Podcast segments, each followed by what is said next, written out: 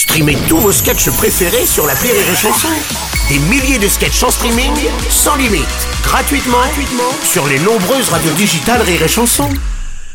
La drôle de chronique La drôle de chronique de Rire et Chanson. La drôle de chronique de Yann Stott ce matin. Bonjour mon cher Yann. Donc Bonjour, dans l'actu Bruno. aujourd'hui, c'est l'entrée de l'article Yale dans le Petit Robert. Ça Bah, t'intéresse? Oui Bruno, alors ça m'intéresse. C'est pas contre l'entrée, hein, attention, c'est juste ces gens qui se vexent à tout bout de champ parce que t'as pas utilisé le bon article. Je suis paumé moi. Alors Yel, hein, je, je, je résume, Oui. c'est quand t'es ni il ni Ni elle, elle, c'est ça. non genré, ou les deux. Alors attention, hein, c'est pas les seuls à être vexés. Hein. Suite à une plainte contre la grossophobie, même le nom du petit Robert va être réformé car le mot petit n'est pas assez inclusif vis-à-vis des grosses personnes. Donc à partir du 1er janvier, les deux volumes du dictionnaire seront appelés les gros Robert.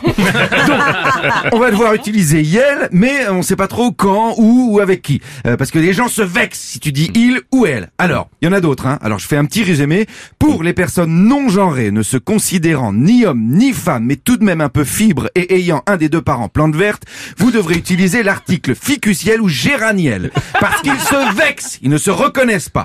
Pour les personnes homosexuelles transgenres ayant changé de sexe, mais se considérant non genrées malgré le changement de sexe et s'étant donc regreffé ce qui a été coupé à l'époque du genre, il faudra utiliser zigouniel. Parce que sinon, ils se vexent.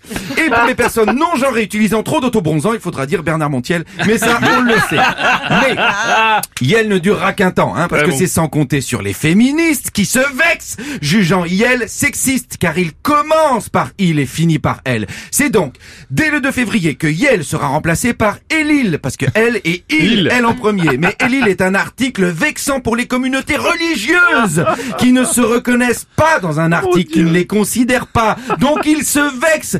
Alors, pour les personnes se définissant comme non-genrées d'obédience catholique, sera créé Elilique. Pour les personnes non-genrées de la communauté musulmane, il faudra désormais utiliser l'article Elilman. Et pour les individus se considérant comme non-genrés de la communauté juive, il faudra utiliser Elil Semoun.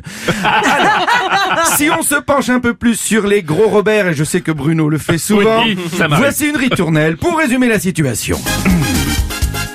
On peut plus dire cher monsieur, chère madame, ou sinon on passe pour un crétin. C'est plus légal de dire bonjour madame si la dame a la gaule du matin. C'est compliqué de savoir si Bernard a une bite à la place du gratin. S'il se sent sexué, sanglier, batavia, tecailo, ratatin. Ajoute à ça que c'est très délicat s'il est catho, arabe ou bien juif. Faudrait savoir toutes les nuances de noir pour éviter de se prendre une frite. Si des nichons s'ajoutent à l'addition, c'est pas sûr qu'il y ait rien en dessous. Faut être habile, les débiles, les fragiles, les bobos, maniacos sont partout. Et si ton tonton met des robes Louis Vuitton et mâchouille des prépuces dans les trains, il faut choisir l'article à définir car sinon t'es traité comme un chien. Si ton curé crée une communauté qui s'amuse à faire du lancer de nain, il y aura un mot pour popo car sinon les bobos seront pas tes copains. Ah ce que c'est beau les bobos qui font des groupes entre eux et se tiennent la main. Si t'en as marre de l'intellect, soi-disant pompeux des blaireaux, aime tout le monde zizi ou zézette, mais fais pas chier avec le dico. Ah ouais, bravo, magnifique Ouais. Merci monsieur Yann Stott, bravo